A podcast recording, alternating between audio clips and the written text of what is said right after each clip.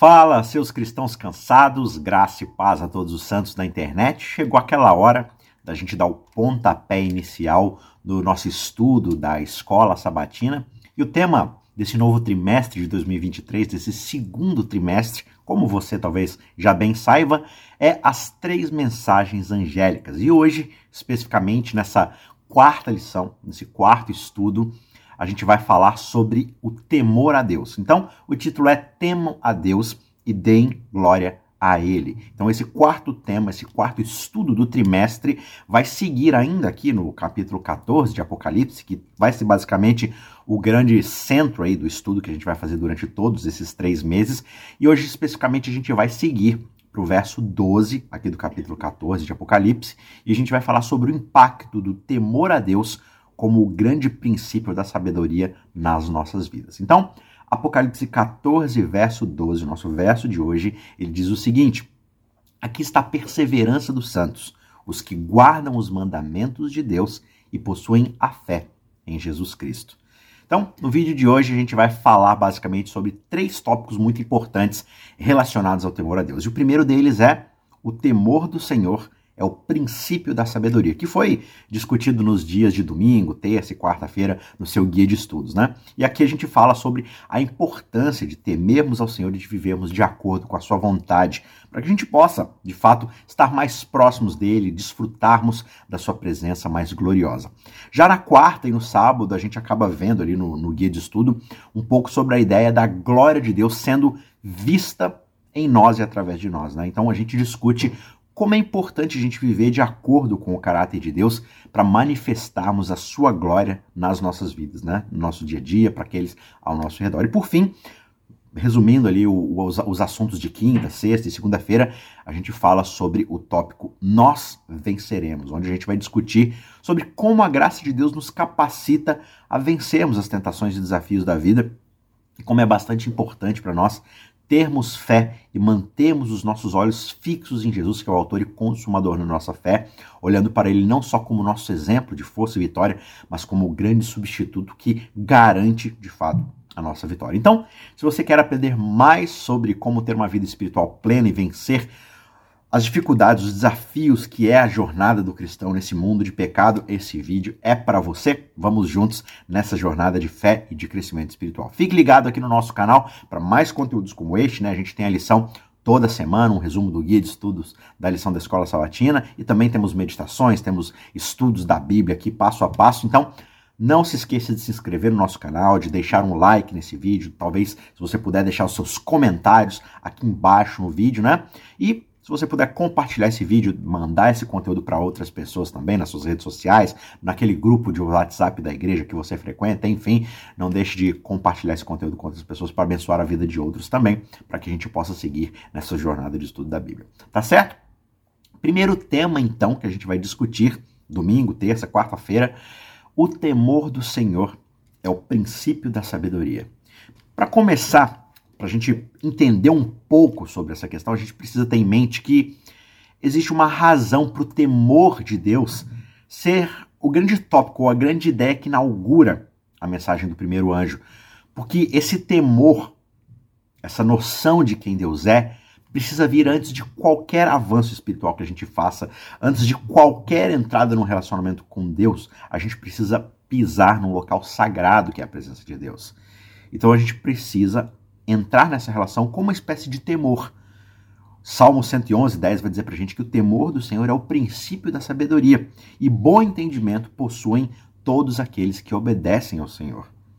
Essa é basicamente a ideia aqui de Apocalipse. E nos versos 4 e 5 de Apocalipse 14, a gente lê ali sobre um seleto grupo que vai ser identificado entre os seres humanos, né?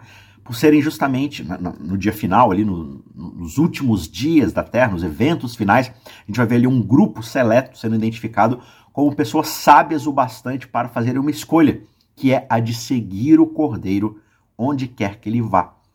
Então, esse princípio de temor leva a uma vida de sabedoria, e essa vida de sabedoria leva a boas escolhas.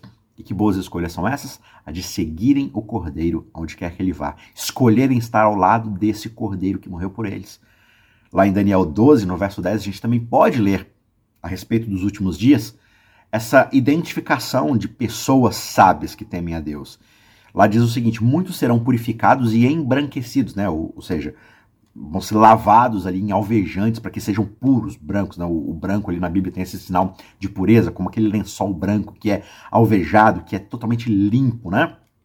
E aí, essas pessoas, ao serem provadas, elas vão sair como algo extremamente puro, embranquecido. Mas o texto também diz que os ímpios procederão impiamente e nenhum desses ímpios entenderá, mas os sábios entenderão. Então, de novo aqui, também no texto de Daniel, os sábios são colocados dentro dessa categoria de pessoas que têm o entendimento de fazer boas escolhas e por causa disso eles passam pelas provas que são colocadas diante deles. Agora, quem são de fato esses sábios? Os sábios são aqueles que têm um relacionamento íntimo com Deus e que buscam a sabedoria divina dia após dia, clamam por ela, suplicam por ela.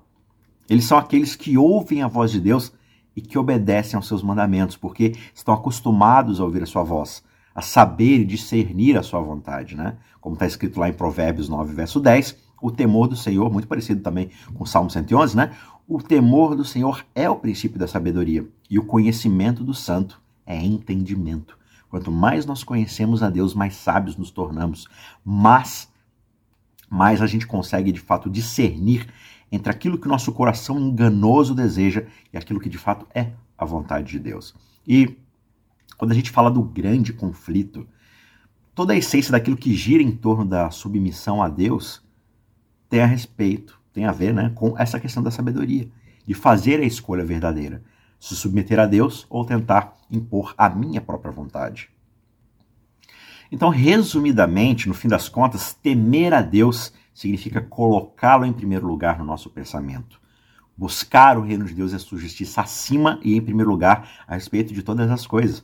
E, e isso vai significar que na nossa vida a gente vai precisar renunciar todo o egocentrismo, todo o autocentrismo da nossa vida e vivemos uma vida inteiramente para Ele né? que é basicamente o que João fala daqueles que seguem o cordeiro onde quer que ele vá. E seguir o cordeiro onde quer que ele vá significa renunciar aos nossos próprios caminhos, às nossas próprias escolhas no que diz respeito aos, aos rumos que nós tomamos na nossa vida.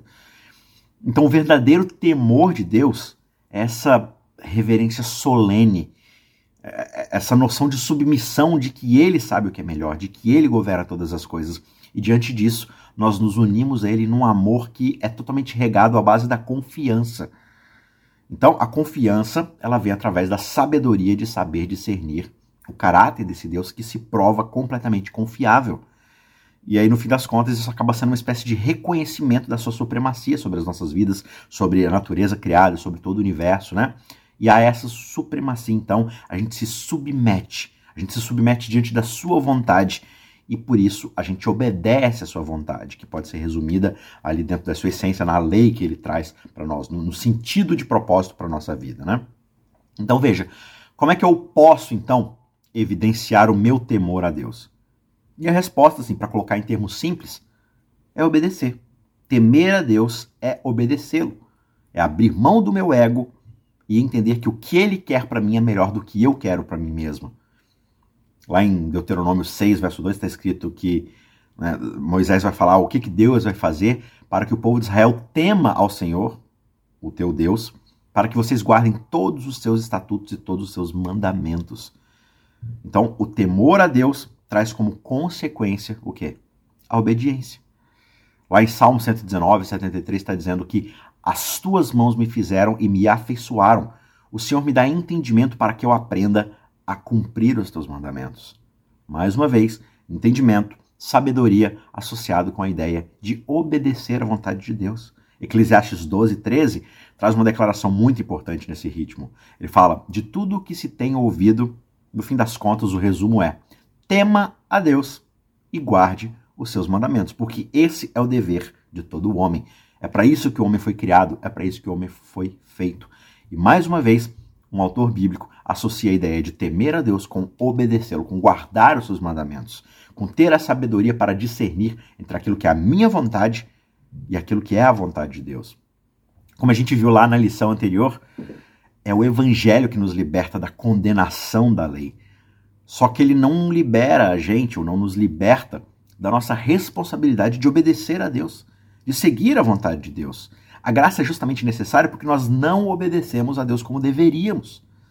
E no fim das contas, a graça não somente vai libertar a gente da culpa do nosso passado, mas ela vai trazer com ela o poder do Espírito Santo para nos capacitar, aí sim, perdoados, redimidos, a vivermos vidas piedosas e obedientes já hoje, no presente, dentro das possibilidades né, do que esse mundo de pecado às vezes nos faz regredir um pouco, mas esse é o nosso objetivo, esse é o nosso alvo.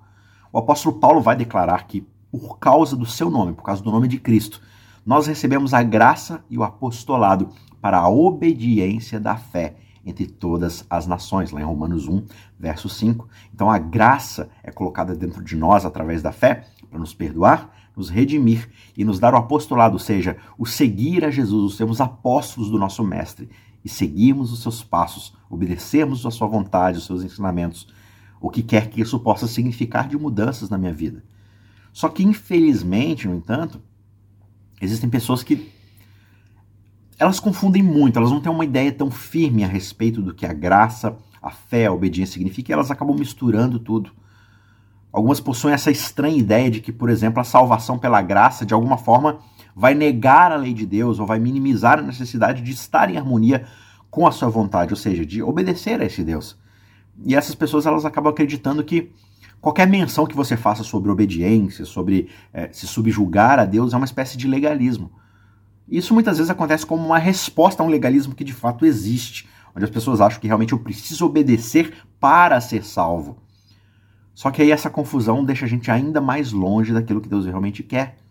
Então, tanto esses dois extremos, recusar completamente a graça e buscar um caminho de legalismo está errado, como negar completamente a necessidade de uma vida de obediência e achar que nada nessa vida importa Nada disso pode estar mais longe da verdade. Como cristãos, nós precisamos amar a Deus com todo o nosso coração, com toda a nossa alma, com toda a nossa mente e obedecer aos seus mandamentos como uma expressão desse amor, dessa obediência, dessa submissão a Ele, porque a salvação é justamente nós sermos restaurados de volta àquilo que Deus nos criou para sermos. Isso precisa ficar muito claro na nossa mente. Deus nos criou para obedecê-lo, para viver debaixo do seu plano de vida para nós para a sua concepção de como o universo funciona. Por causa da nossa desobediência através do pecado, a gente destrói todas as possibilidades de dar certo.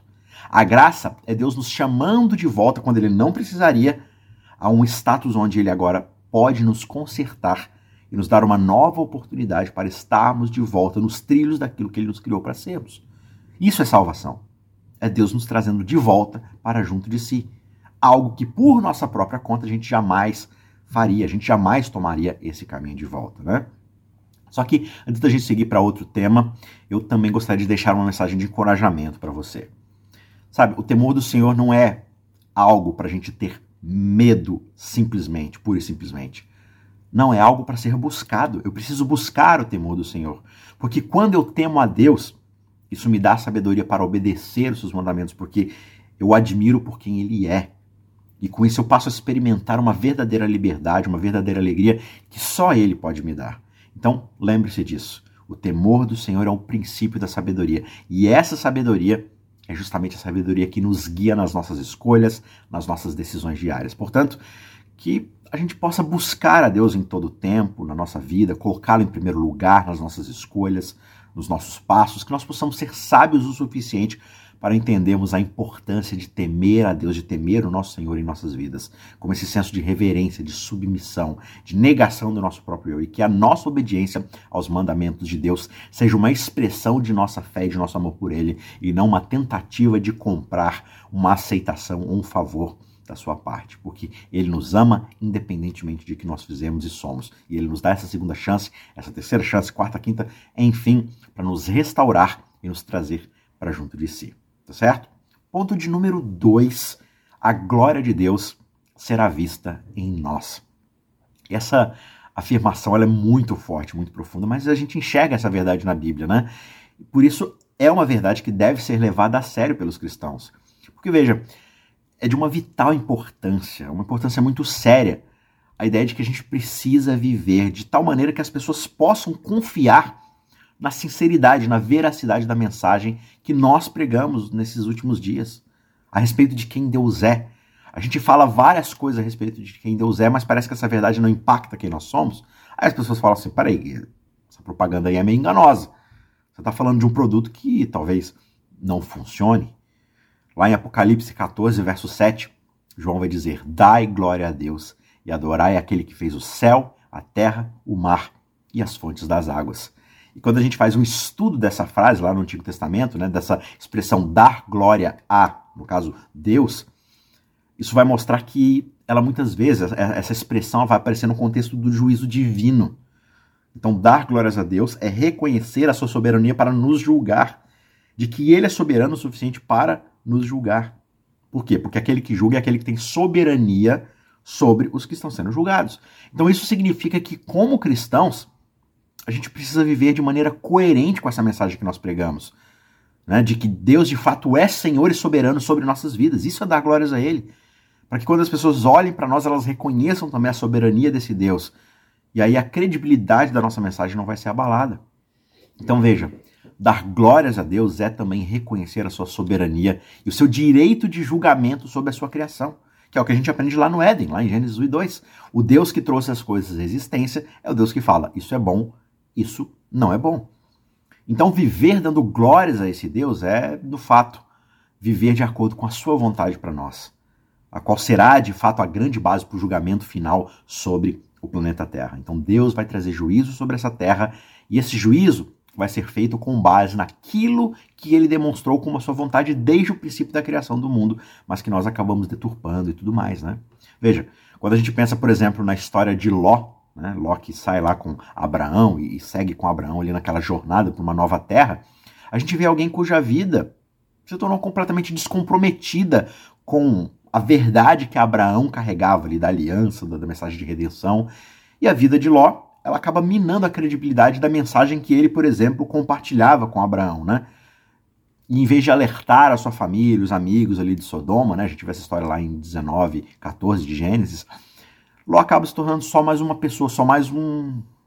alguém que é um figurante naquela história de Sodoma e Gomorra. E ele não faz diferença, ele, ele não traz uma mensagem de salvação, de restauração, de juízo. Ele se enturma tão bem ali naquela comunidade que ele não faz a menor diferença. Então, qual a credibilidade dele para alertar aqueles seus amigos, vizinhos, parceiros de negócio, sendo que a verdade não fazia nenhuma diferença na vida dele? Então, a gente precisa ter cuidado para a gente acabar não comprometendo a nossa mensagem por causa das nossas ações, descredibilizar aquilo que nós pregamos por causa que nós vivemos uma coisa completamente distinta daquilo que nós falamos. É o famoso faço o que eu faço, mas não faço o que eu. Né? Faço o que eu digo, mas não faço o que eu faço. Você precisa acreditar na mensagem que eu estou pregando, mas eu mesmo não acredito. Eu até acredito verbalmente, mas eu não vivo de acordo com ela. Deus chamou Abraão, Deus chamou seus descendentes para serem santos, separados por um, um propósito. Né? Que propósito era esse? Para mostrar o amor de Deus para o mundo, para restaurar as famílias da terra através de uma revelação de quem Deus é e do relacionamento que ele busca conosco. E da mesma forma, o caráter glorioso de Deus vai ser visto no seu povo, se o povo de Deus verdadeiramente o amar e buscar servi-lo. Como está escrito lá em Romanos 8, 18 a 19, porque para mim eu tenho por certo que as aflições desse tempo presente não podem se comparar com a glória que em nós vai ser revelada, porque a ardente expectativa de toda a criação espera a manifestação dos filhos de Deus. Ou seja, aqueles que aguardam a vinda do seu noivo, de Jesus Cristo, devem ser aqueles que vão dizer a todos os povos: Eis o vosso Deus, ele está vindo, ele chegou. Os últimos raios de luz, de misericórdia, essa última mensagem de esperança, de graça que vai ser dada ao mundo, é senão uma revelação do caráter do amor de Deus. E quando a gente apresenta esse Deus amoroso, o que isso diz em relação às nossas vidas que pregam sobre esse Deus amoroso? Nós somos amorosos? Nós somos misericordiosos, graciosos? Nós somos de fato sal, nós somos restauração naqueles que nos cercam, no ambiente ao nosso redor? Ou a gente é só parte do problema? Os filhos de Deus devem manifestar a glória amorosa, misericordiosa e justa do Pai. Em sua própria vida, em seu próprio caráter, essas pessoas precisam revelar, nós precisamos revelar o que a graça de Deus fez por mim, fez por você, para que as outras pessoas também possam ansiar por essa graça. E o nosso caráter ele acaba sendo invisto, ele acaba sendo notado em tudo aquilo que nós fazemos. Por menor que seja a tarefa que você desempenha, vai ficar claro qual é a sua postura, qual é a sua ética, qual é o seu caráter. Lá em Romanos 12, verso 1 e 2, um dos meus versos preferidos, Paulo vai dizer: Olha, meus irmãos, eu rogo a vocês pela compaixão, pela graça de Deus. Apresentem o corpo de vocês como sacrifício vivo, santo e agradável a Deus, porque esse é o culto racional de vocês. Essa é de fato a adoração que faz sentido. E não se conformem com o padrão que esse mundo quer impor em vocês, mas transformem-se pela renovação do jeito de pensar, do entendimento de vocês, da vossa sabedoria. Ou seja, instale a noção de temor a Deus na mente de vocês, para que vocês sejam capazes de experimentar a boa, agradável e perfeita vontade de Deus. Note que a palavra grega aqui do Novo Testamento para corpos, né, apresente o vosso corpo como sacrifício vivo, aqui nesse versículo, é a palavra somata. E essa palavra é melhor traduzida como a soma coletiva daquilo que você é. Né? O corpo aqui é tudo, é a mente, é a emoção, é os pensamentos, os desejos, os planos, tudo aquilo que forma quem você é, a sua identidade, a sua personalidade, o seu corpo físico mesmo aqui, os seus membros, os seus órgãos, sua pele, tudo. Tudo isso é a sua somata, é o seu corpo, é quem você é. Então, o que Paulo está chamando a gente é para oferecer quem nós somos como sacrifício vivo. Então, o único culto lógico, o único culto coerente da nossa parte é aquele onde nós colocamos no altar de Deus tudo aquilo que nós somos para a sua honra, para a sua glória e para o seu propósito. Quando Deus é de fato o centro das nossas vidas, o nosso único desejo é de dar glória a Ele seja através da minha alimentação, do meu vestuário, da minha diversão, das interações que eu tenho com as outras pessoas, da forma como eu trabalho, como eu faço a gerência dos meus recursos. Nós damos glória a Deus ao revelar o seu caráter de amor ao mundo através do nosso compromisso em fazer a sua vontade nas nossas vidas. E isso é ainda mais importante quando a gente pensa na ideia do julgamento final que está para vir sobre a terra. Então nós precisamos viver de tal maneira que a glória de Deus seja, sim, vista em cada um de nós. Então, que nós possamos ser fiéis nas nossas ações ao proclamar a nossa mensagem, para que o mundo possa ver coerência em nós e enxergar também em nós o amor e o caráter desse Deus que nós estamos anunciando. Que as nossas vidas sejam um testemunho vivo da graça de Deus em nós, ao invés das pessoas olharem para nós e pensarem: hum, esse aí é cristão? Eu não conheço um cristão que presta. Veja, a nossa fama muitas vezes nos precede de forma completamente equivocada. Então, que cada ação, que cada pensamento, cada palavra reflita a luz de Deus, a sua bondade, a sua sabedoria, o seu desejo para essa terra, que nós possamos ser luz nesse mundo e as pessoas vejam as nossas boas obras e deem glórias a esse Deus, para que a gente leve essa mensagem de esperança, de amor a todos aqueles que nós encontrarmos na nossa jornada. Tá certo? Ponto de número 3, então, para a gente se encaminhar aqui para o desfecho da lição dessa semana. Nós venceremos. Essa é uma afirmação bastante poderosa e quando a gente pensa nela, talvez ela deva nos encher de esperança, de encorajamento, porque a gente está falando aqui de vitória. A palavra vencer, no contexto do livro de Apocalipse, ela é usada várias e várias vezes. Como, por exemplo, em Apocalipse 2,7: Quem tem ouvidos, ouça o que o Espírito diz às igrejas. Ao que vencer, eu darei a comer da árvore da vida que está no meio do paraíso de Deus. Isso mostra pra gente que a vitória é uma recompensa possível para aqueles que seguem o Cordeiro onde quer que ele vá. E por isso nós devemos lutar para alcançá-la. Mas como a gente pode então ter essa vitória? Como é que nós podemos vencer, especialmente à luz dos últimos dias, do evento final, do juízo final? E a gente só pode fazer isso, a gente só pode alcançar essa vitória através da graça de Deus que nos capacita para a obediência. Como está escrito, por exemplo, em Efésios 2, versos 8 a 10, porque pela graça vocês são salvos por meio da fé. Só que isso não vem de vocês, isso é um dom de Deus. Isso não vem de obras para que vocês não se gloriem, ou seja, para que vocês não se gabem, não se achem, porque nós somos feitura de Deus, criados em Cristo Jesus para as boas obras. Obras essas que ele preparou muito antes para que nós andássemos nela. Veja, a nossa fé em Jesus é a verdadeira qualidade que nos permite sermos vitoriosos sobre as tentações mais ferozes que Satanás possa lançar em nós. Se a gente tentar vencer por conta própria, a derrota é certa. Se a gente tentar vencer através do esforço próprio, da força de vontade, da disciplina, do compromisso moral a gente vai falhar miseravelmente porque nós não temos em nós as características ou a inclinação necessária para amar a Deus e ser fiel a Ele. Porque o pecado tirou isso de nós por causa das nossas más escolhas. Então, vencer não é meramente uma questão de força de vontade. Porque a nossa vontade é pecaminosa, ela é enfraquecida pelo pecado. Só que ela é sim possível apenas quando nós entregarmos a nonossa vontade ao poder de Deus, recebendo o Espírito Santo nas nossas vidas. Lá em Apocalipse 14, 12, como a gente leu no começo, diz: Aqui está a perseverança dos santos, aqueles que guardam os mandamentos de Deus e possuem fé em Jesus Cristo, ou a fé de Jesus Cristo. Então isso significa que nós devemos confiar em Deus, que nós devemos entregar a nossa vida completamente a Ele, para que nós possamos ser capacitados a vencer as batalhas diárias, para que nós possamos depositar a nossa fé naquele que já venceu a guerra por nós.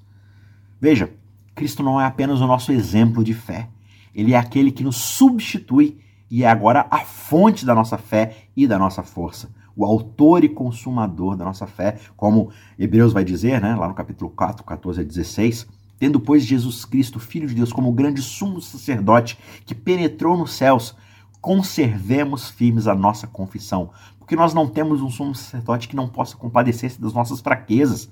Porém, nós temos alguém nos representando que, como nós, foi tentado em tudo, mas não pecou. Portanto, cheguemos, pois, com confiança ao trono da graça, para que possamos receber misericórdia e achar graça, a fim de sermos ajudados em tempo oportuno, a fim de alcançarmos a vitória quando a hora finalmente chegar. Jesus venceu as tentações porque ele confiou nas promessas de Deus. Ele se entregou, ele entregou a sua vontade à vontade do Pai e dependeu do poder do Pai a cada passo que ele deu. Portanto, confie nesse Jesus, olhe para ele, acredite nele. Nós também podemos ser vitoriosos quando clamarmos pela vitória de Jesus Cristo, quando nós entregarmos a nossa vida a Deus como ele fez. Ele vai nos capacitar então a vencermos as tentações e a vivermos uma vida plena e abundante. Portanto, que nós possamos sempre lembrar que se tivermos fé em Cristo, nós venceremos quando aquele dia chegar. E hoje também, nas pequenas lutas que nós enfrentamos no dia a dia. Quando nós confiamos em Deus, entregamos a nossa vida a Ele, nós somos capacitados a alcançar a vitória. Que nós possamos seguir o exemplo de Jesus e também entendemos que Ele é o nosso substituto e não somente o nosso exemplo. E quando isso for realidade nas nossas vidas, nós teremos fonte de esperança e encorajamento para aqueles que nos cercam. Então, concluindo e amarrando tudo, o temor do Senhor não é simplesmente ter medo de Deus, mas é ter um profundo respeito, uma profunda reverência por quem Ele é, se submetendo à sua vontade. Ou seja, é entender que Ele é santo, que Ele é justo, Ele é soberano e por isso nós devemos viver de acordo com a sua vontade. E no fim das contas, o conflito cósmico, o grande conflito, a guerra, que é a luta entre o bem e o mal, entre Deus e Satanás, ela é vencida nas nossas mentes, na escolha que nós temos em quem será soberano sobre nós. Por isso, nós devemos escolher o lado de Deus, vivendo de acordo com a sua vontade. Aí é que está a verdadeira sabedoria. Só que o temor do Senhor não é apenas uma questão de obediência, é também uma, uma questão de amor, de devoção. Então, o temor do Senhor nos convida a estar mais próximos de Deus, de desfrutarmos da Sua presença cada vez mais, sendo transformados por essa convivência, por esse relacionamento. Quando nós tememos ao Senhor, nós estamos abertos para aprender e crescer em conhecimento, em sabedoria e em graça. Que Deus te conceda esse temor para que você se chegue a Ele cada vez mais, para se tornar cada vez mais um reflexo, uma imagem da sua glória, do seu amor, da sua graça e da sua misericórdia para esse mundo. Tá certo? Não se esqueça de se inscrever, de deixar um like, de comentar nesse vídeo, de compartilhar com outras pessoas e a gente se vê na semana que vem para mais um estudo. Um abraço, tchau, tchau, até lá.